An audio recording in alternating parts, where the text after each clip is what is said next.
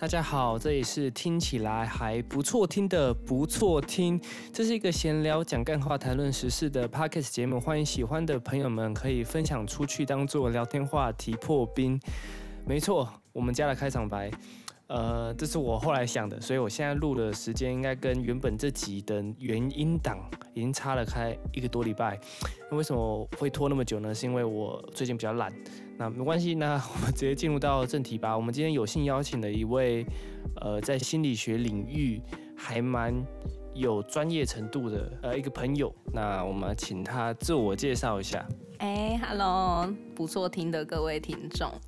不知道这个是不是那个 这个平台第一次邀新的来宾来算吗？有两个来过了啊，已经有两个来过了，包含今天的另另外一个神秘嘉宾小陈。小陈说：“Hello，我是小张。”好，那小陈你 你算是跟卢毅老师是比较久认识的，你你觉得他怎样的人？我觉得他。要还是让他自己介绍好。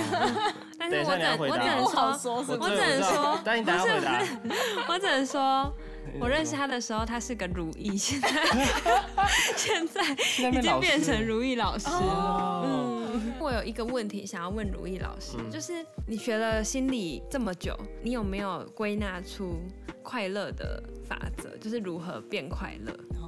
哦，那我再追问一个问题，大家一起回答，就是，所以假设心理师比较懂得人心，然后甚至是懂得怎么样去追寻快乐的一些途径，那心理师真的都比较快乐吗？假设懂的话，好，你现在有两个问题要回答。OK，哈，我觉得心理师真的会应该要会懂。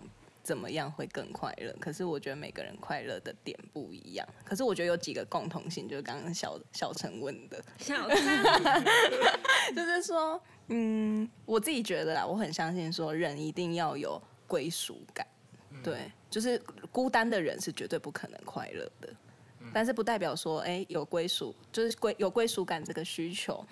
嗯，就代表说这个人很很依赖呀，不能独立呀，不是说他当他自己一个人的时候他就不快乐的意思，应该是说我们很相信，如果这个人他对于嗯有归属感这件事，就他这个需求被满足的话，他应该会相对来说遇到困难，虽然会难过，这很正常，每个人都会难过，这个是非常天经地义的事情，可是他比较能复原，他也比较多支持。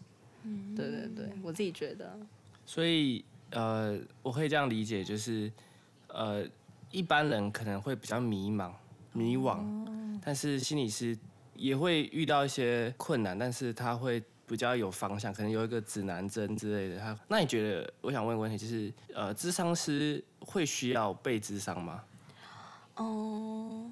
我觉得这是一个意愿性的问题耶。可是当你说需不需要的时候，我刚想到的事情是啊，我们自己也在嗯，我们自己也在引导个案工作嘛。可是很多时候，我们自己个人议题没有处理好的时候，我我帮不到他。有我很相信一句话，就是我们没有的东西给不起别人。对。那如果我在这个关卡上面我没有我没有去走过。那我根本也可能不够贴近这个个案所想，我更不知道要怎么带他走过这个过程，所以我觉得被智商是需要的。如果做这个行业的话，对啊。所以你会认为有这些亲自的经验会比较能够呃去帮助可能个案或是需要帮助的人？我觉得我会更懂他哎。哎，你有没有一个感觉是，当你讲心事的时候，然后如果你讲给那个人听，那那个人听不听不是很懂，你就有点不太想跟他讲。对，但就是，但是其实人会面临很多各种各样的事情，你不可能都经历过啊。嗯。但是会来寻求帮助的人各式各样，那你势必会有一些就是你不可能经历过的事情。嗯。那可能，所以这方面是不是就是你可能关于就比较算是专业，就是你有学。一些读相关的知识去处理。哎，我觉得你你说的很好，哎，就是我们不一定要从亲身经历才能去感同身受，我们可能看书啊、看电影啊，或者是读了那些做跟人有关的研究之后，我们发现，哎，人会有一些共同性啊。可能大家遇到某个情境，或是对事情有某个解读的时候，比如说我就是觉得他对我很坏啊，那别人对你很坏的时候，你一定会觉得很生气嘛，或是你一定会觉得很很难过，你怎么会遭受这样的对待？那我我其实就算没有这么像你深刻的被恶意对待，我还是可以理解你的心情。所以是啊。比如说你有一个负面情绪，但你有可能不是完全相同的经验，但是你有一些类似的经验，所以你可以大致懂。那我有另外一个问题，其实我觉得我想问啊，就是智商主要会来智商的人是是一些可能会有一些心理难关过不去，或是想聊天吗？会有这种纯粹想要聊天的人，或者是会不会有像有些人是可能有一些精神疾病，比如说可能。焦虑症、恐慌症、躁郁症等等那种是来是偏向走身心科，还是就是这个路是什么差异？哦，哎，我觉得你刚刚问了两个问题，哎，一个是说，嗯，会不会有人根本没有什么困扰，就是想来聊天，对吗？然后另外一个问题是说，那真的有一些疾病的人，他们是不是比较适合去看医生啊、吃药嘛，对不对？然后我觉得，嗯。哎，其实很多研究都说，就是如果我们真的已经有到症状的程度，其实我们大脑是有病变，或者是我们可能内分泌或某些神经传导物质是有异常，啊，吃药刚好就是补那些我们天生就有的呢，比如说神经传导物质，血清素好，血清素我们自然而然就有嘛，你只是因为你整个人的嗯，可能心理状态也影响了你的生理，那这个时候服药绝对对你有帮助的。但你你那个客观的困扰没解决，你有没有觉得其实你也不会快乐到哪去？回到一开始，小小小张小张问我的，对啊，嗯，所以会有人真的就是纯粹来聊天吗？就是他其实也没有什么太大的生活太大面临太大的困难，但是就是想要找一个人来陪他聊。哎，我觉得我觉得会有，甚至有真的有困扰的人来，但你会感觉他就是在跟你聊天。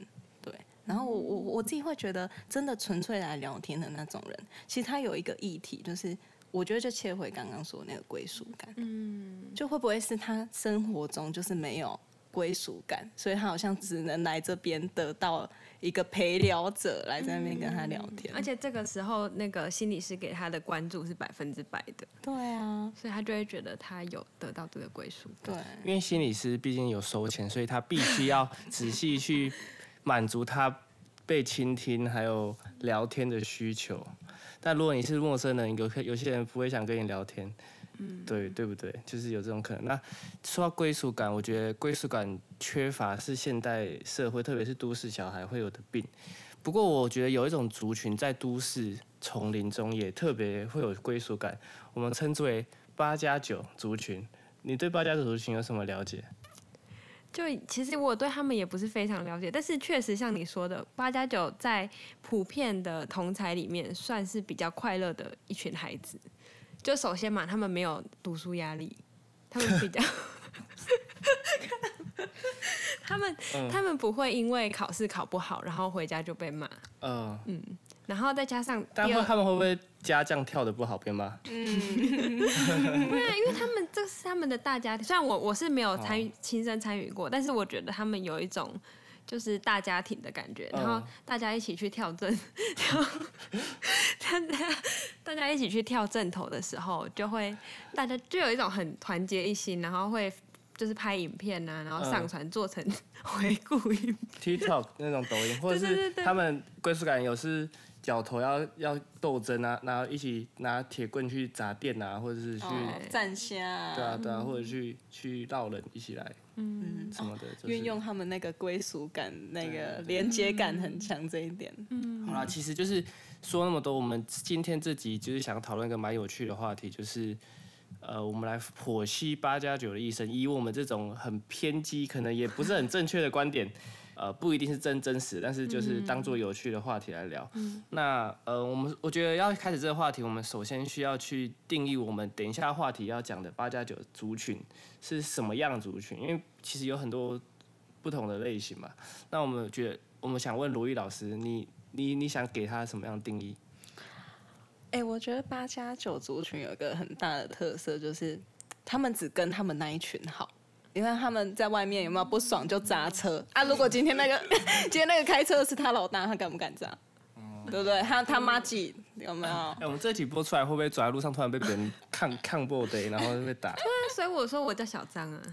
哦，我是红红，我是如意老哎、但我刚刚有说我真的叫如意耶，我是不是要比较小心一传点？如意转，如意老师要改名了。哦如意老师给改名了。哎、刚才提到哪？哦，就我觉得八加九的定义应该就是说，感觉这种人的归属感好像是就只来自他们那个大家庭，嗯。对，然后感觉他们跟那个其他人的关系都很差，嗯，哦，对，好，那小陈你有什么想法？就是我发现，因为因为我以前就是会一直探讨如何变得更快乐嘛。后来我发现，其实八加九是一个很好，这个族群是一个很好拿来借鉴的族群。因为你像你看，像刚刚说的归属感这件事，嗯我就可以在他们身上看到，就是他们导致他们快乐的原因。然后另外一个呢，我我刚这是我刚刚想到的，我觉得他们都活在当下。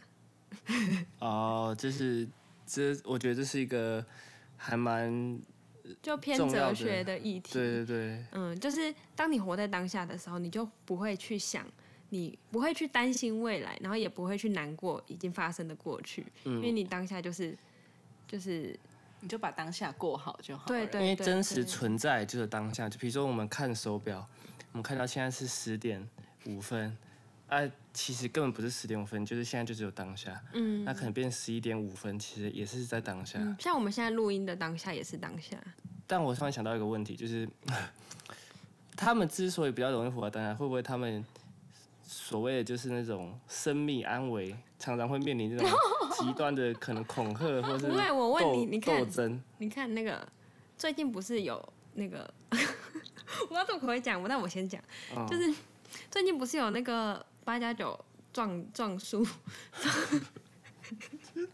撞树他也不是八加九吧？谁啊？什么八加九撞树？就是他跳跳狗跳链，狗那个然后哦哦，对，然后 我我只要一直想到，我就觉得很好笑，就是他的兄弟们是说什么什么，就是缅怀他。首先，这是是一件很难过的事。那对于我，如果是我的话，我可能会真的难过很久，然后看到机车就害怕。那他的兄弟会吗？不会。为了他要继续骑，继续跳狗链，然后就他他跳狗链撞撞树之后，就一排兄弟为了他继续举行那种，不是像那种有些那种呃将军或者什么死掉要开开枪什么，就一群一群车队开那个跳狗链庆祝他，跟暴走族那样，真的有这样哦、没有啊，可能有啊，我在我是想象中的。嗯，所以，那如意，你你对于这种，我们就定义八加九是那种呃，不一定是跳，一定是跳跳跳八跳加酱跳八加酱，但就是可能会包手包脚，然后不但是社会中，呃，会让我们这种人，就是可能一般人，这样、我们这样算这样算有点太攻击他们，但是好会让我感觉到威胁的人物，我都觉得算吧，算吧，那如意呢？因为我觉得我觉得小陈有点太局限，那我就想听一下你的想法。你是说除了刚刚我们讲，对啊，你觉得八加九，你你你看到八加九一定就是害害害怕嘛？哎、但是其实我觉得他们蛮好笑的。对啊对，我们生活中是需要这样子的人当我们生活中的乐趣嘛，对不对？哎、对这样讲一讲，我的快乐是不是来自于八加九？对啊，而且其实我不会讲小陈，你因为其实你可能活在你的舒适圈，呃其实男人当兵之后，就也会势必遇到一些这种类型的人类，其实他们都蛮讲义气的 对啊，他们都只要你对他好，他们就对你很好，哦会请你喝饮料什么什么的。但是，但是他们就是情绪来的也很快，所以如果你惹到他们，可能会被拿那个那个小板凳砸。因为我们之前在当兵的时候，有一个有有有天别脸的啦，在餐厅的时候就是撞到别人，然后然后那个人说撞什么撞，你流耍流氓哦。然后就下课过一段时间，下课就那个人就说。我就是流氓，我见识给你看什么叫真的流氓。他带几个小弟拿那个 拿那个小板凳，然后铁板凳砸他头，砸到脑震荡，然后送医，看真假？真的。但是但是，那我问你嗯，你看从这个事件里是不是可以看出，第一个他有归属感，他有一个小弟的一个群体，所以他很快乐。第二个，他活在当下，他活在解决当下的愤怒。他打完之后，是不是又是个下次见面？如果只要你只要就是好道歉，这恩怨解决完之后，又是好朋友，对不对？对啊，而且其实突然想到一个，就是人类现代文明社会，我突然想到就是死亡变得很漫长，就是可能你癌症了，得了癌症。你因为化疗就是拖了好多年，但是在床床上度过，但八加九不会，他们可能被开枪一枪射死，或是撞树就死了，所以就就是就是生活中他的记忆都是快乐，然后他也不会有那种慢慢他不用受病痛折磨，他死的很痛快，对不对？然后过去的一生记忆都很快乐，嗯，有什么不满当下解决这样子。那你看八加九他们已经满足，我们刚刚讨论，他们已经满足了各。自己自我就是他们，他们活在当下，他们对自我心灵的要求是活在当下，所以他们很快乐。还有再加上他们对社会，就他们周遭是有一个小群体，他们有归属感。那另外一个我想问的就是，他们为什么女生都那么容易被八加九吸引呢？呃呃，卢宇老师，你有什么看法？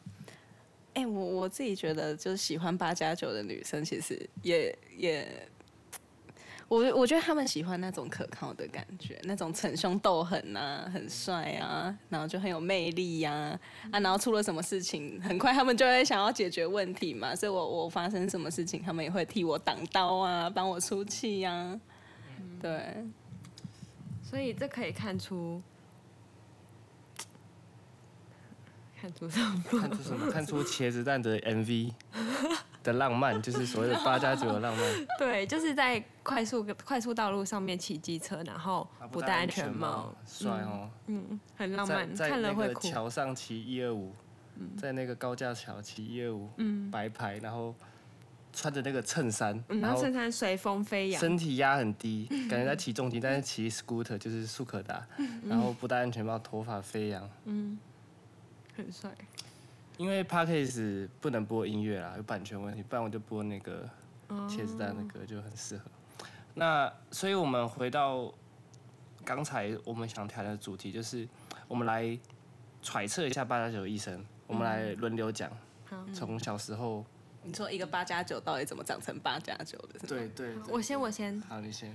就是当八加九诞生的时候，他的阿妈可能才三十几岁。有有有，对不对？哎，所以这真的是有大家庭，因为拍的势必会有大家庭，所以都很年轻。他阿昼可能才五十几，他太瘦。现在很多社会很多妈妈都五十几岁了。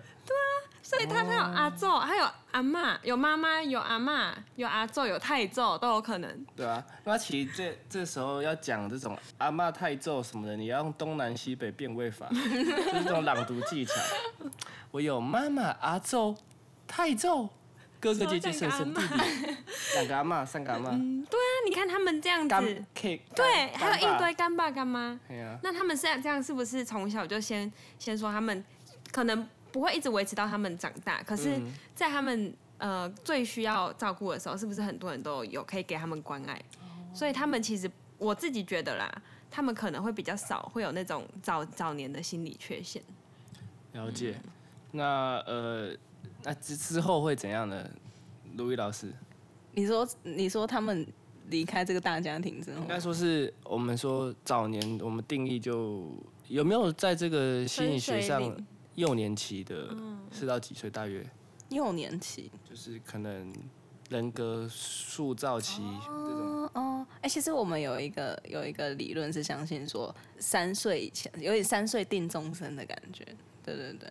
所以你你你你是想知道说，哎，那这样八加九从小诞生在一个，嗯，很有归属感呐，然后连连连结很强的家庭呐，啊，他最后怎么变成八加九是吗？我觉得三岁定终身很重要，因为可能四岁之后他的 大家庭 就分 分不清分派系，没有没有。等下我重讲，就我觉得三岁三岁是一个，就我觉得他在他三岁以前，可能家庭都还是幸福的，可是可能三岁以后。不是啊，我们不是爸爸会家暴妈妈。对啊，我们刚才的结论不是八九是幸福的，很有归属感的。没有，他们这这个这个时候就是他们开始往外去寻找，然往外去交朋友，往外去找庙会。我觉得我觉得就这样好，我觉得我们有点离题了，我不然我们就假设一个虚拟人物叫做呃阿忠阿嘎嗯，好，阿嘎阿这个人物。物，我们来用接故事接龙的方式来把他一生讲完。好，然后再描述他在这些期、这些、这些这个阶段会面临到的难题。好，那我们首先从这个设定开始。卢毅老师，你可以帮我们设定这个阿嘎的家庭吗？哦，这个阿嘎的家庭哦，就像刚刚那个小张说的吧，我觉得他们家有很多辣妈的阿阿嬷啊、太揍这些是必要的，对。可是可能你知道吗？八加九是不是都很冲？他爸爸可能也有八加九这个基因流传下，这个基因感觉就有可能会会家暴老婆、家暴小孩嘛。所以这个阿嘎出生的时候应该是蛮矛盾的，同时有很多归属感，但有一个阴晴不定的爸爸。然后可能这个时候就慢慢的那个他心他内在那个八加九的那个记忆慢慢在萌芽，你知道吗？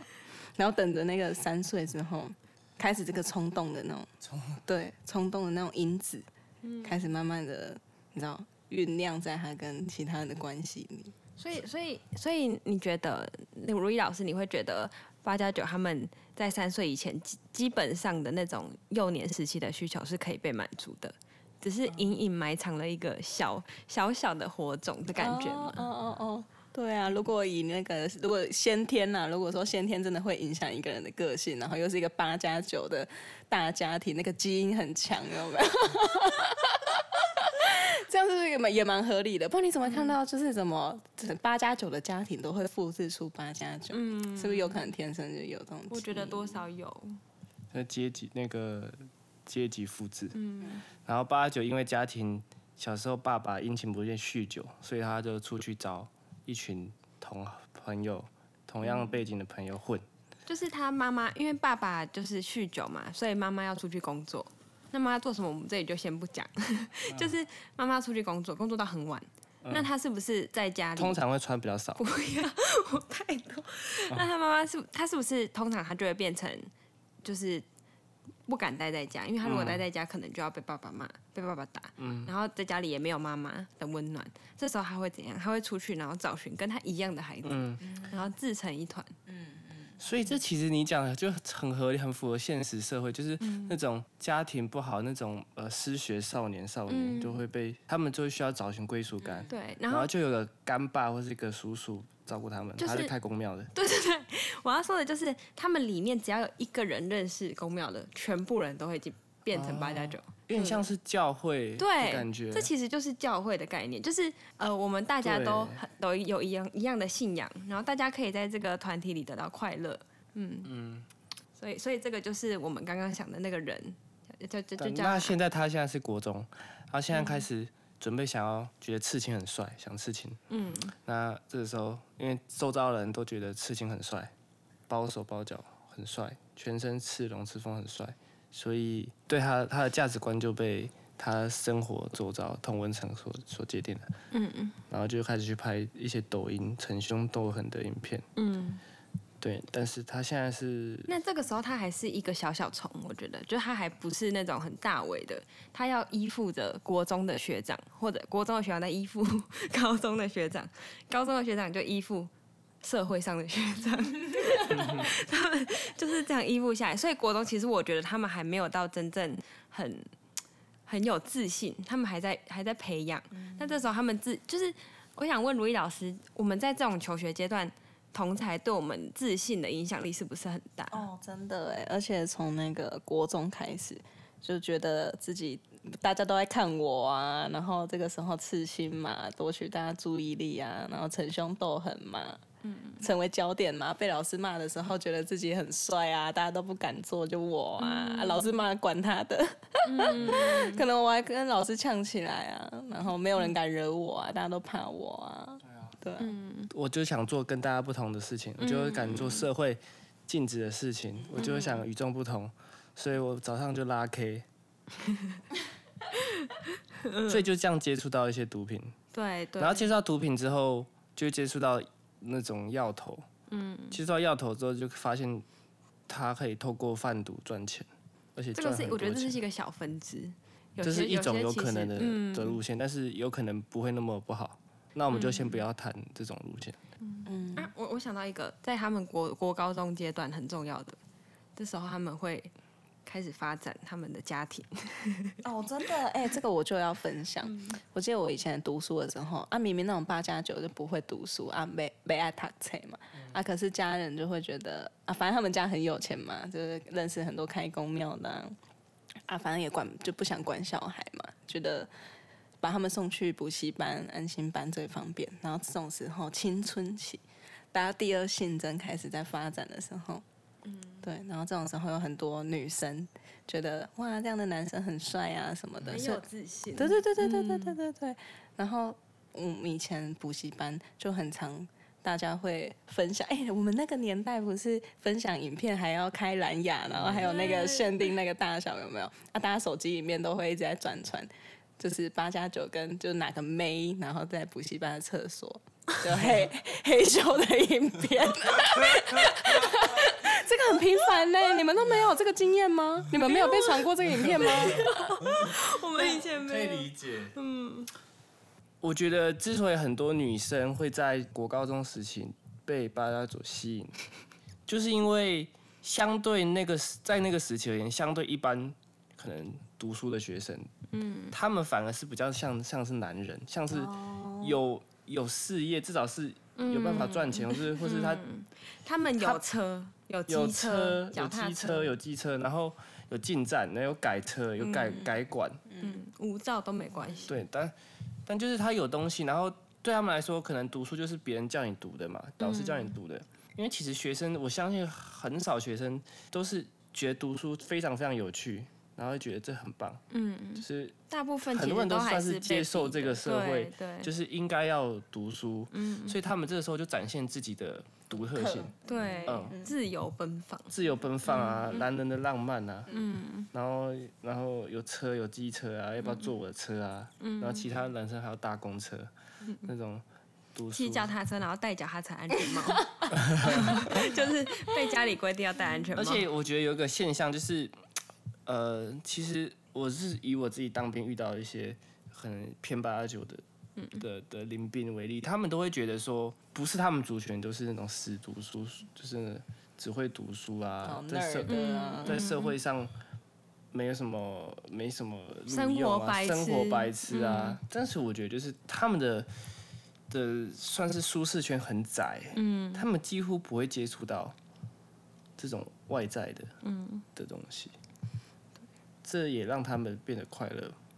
就像一些宗教很封闭的宗教，对，所以刚刚讲到说他们成立了家庭嘛，在国高中的时候，大概大概十十五到十八、十九岁这个阶段，他们会成立家庭。那他们成立家庭之后呢，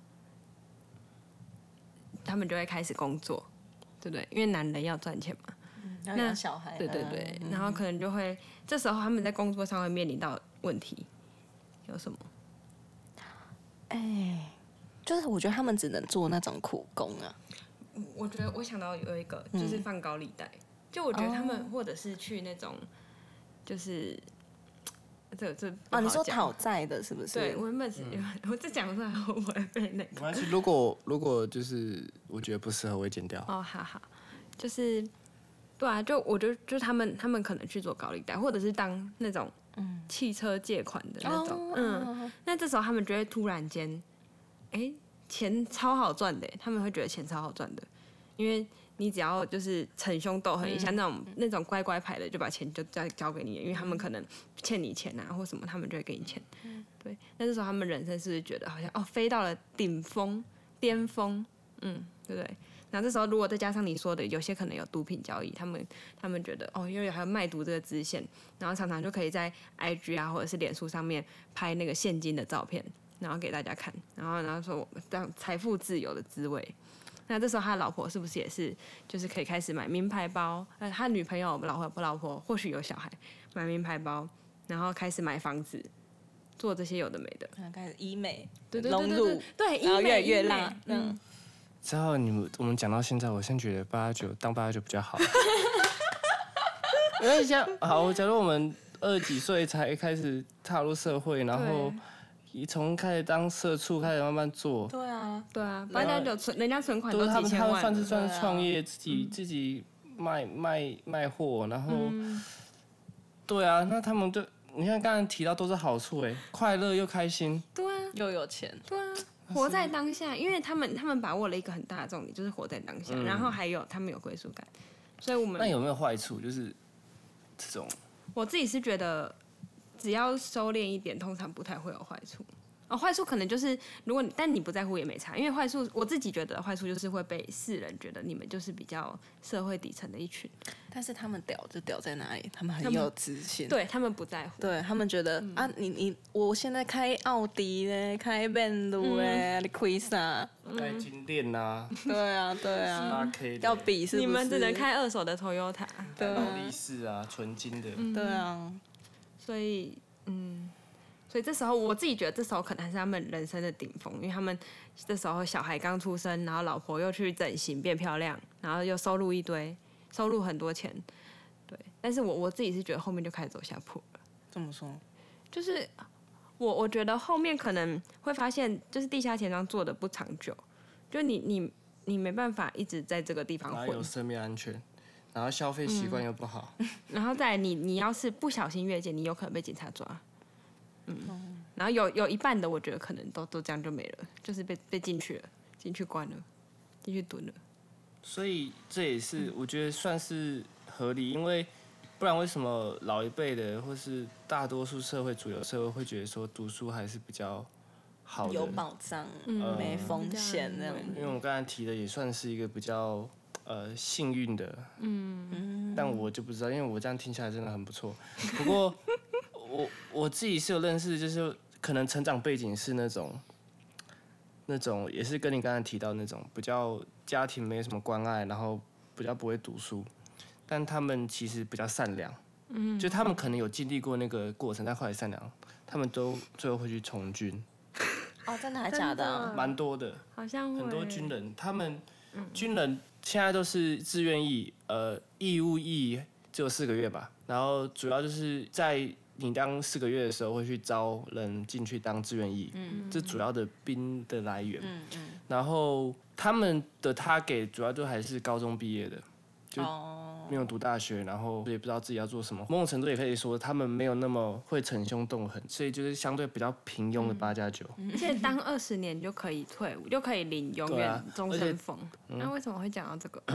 就是我们刚刚提到说八九看似美好的生活，其实也不一定那么美好。哦我想到一个，嗯，就是看似美好的人生不这么美好的另一个其中一个原因，就是你可能在我我假设这个人，我们刚刚讲的那个那个那个主人翁，他在三十五岁的时候买了人生的第三间房，然后买了人生的第二台宾士，但是呢，他这时候发现他小孩是他兄弟的。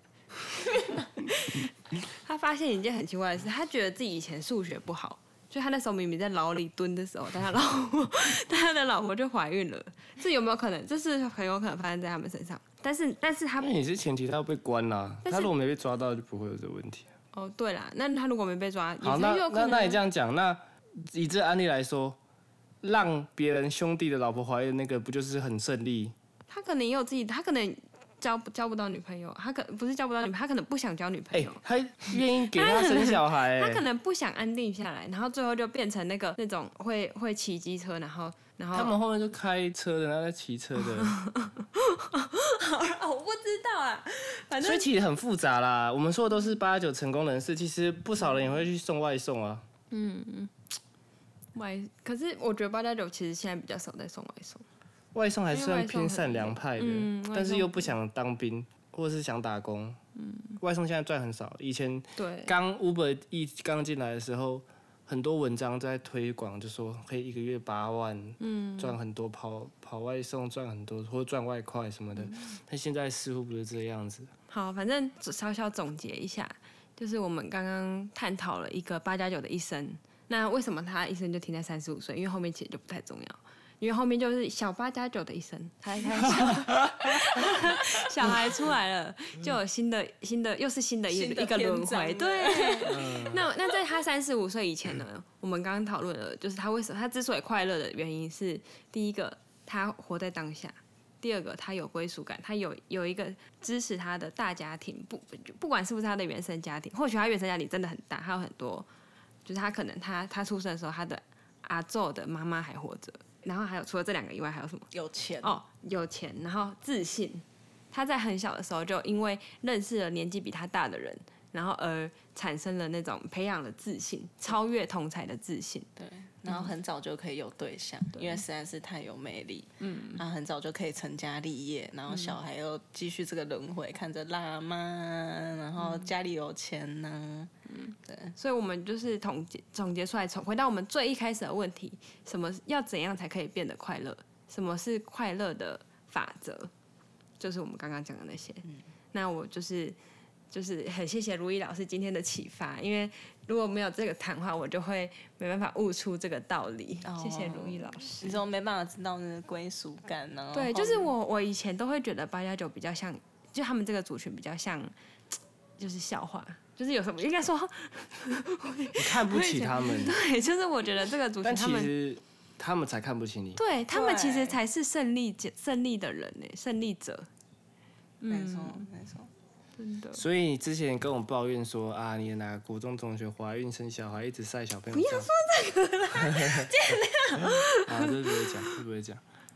好啊，那嗯，刚我我大概小总结一下，当然我们刚才的一些说法都是比较偏开玩笑的讲。就是当然，现实社会还是有很多不一样的事情。我是觉得行行出状元，行行出状元。然后，呃，有很多种人生啊，人生不是一个可以归纳出来的。然后刚才只是讲一个特例，那我们自己的观察啦，嗯，就是希望在路上不要打我，不要被打。哎哎，有的时候骑机车的时候看到那种改车的，然后那种偷偷偷看一下一眼，就看到他就。看那个后照镜在瞪我，我就好害怕。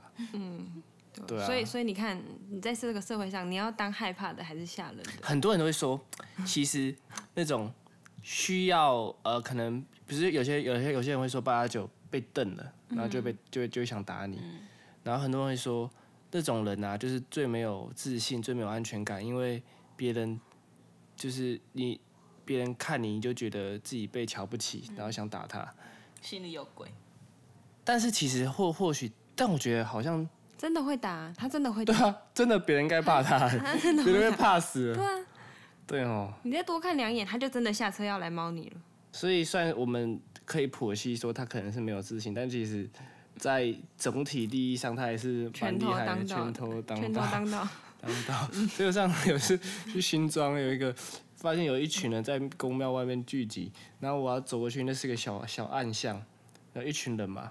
那种蛮凶的，然后我就真的很不敢进去，我就绕路了。嗯，就他们存在在那边聊天，就可以让我绕路哎。嗯哇靠，真的很胜利哎。嗯相对来说，我们好像所以其实现在社会很怪，因为八九或许是古代社会的那种那种武将，嗯，被尊敬的。嗯，那我们现在为什么不尊敬？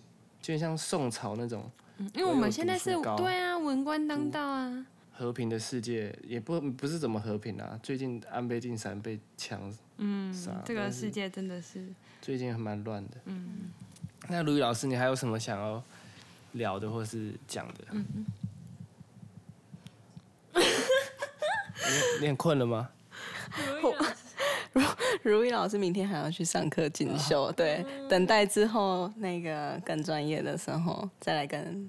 不错，再上不错听，跟大家分享交流。希望下次你来的时候，我们有比较好的麦克风设备，然后比较多的粉丝，比较多的粉丝。然后我我是觉得可以啦，就算就算没有，我觉得就算没有粉丝，就算没有变多，我觉得我也学到了一个很重要的一课。什么什么事情？就是怎么变快乐啊。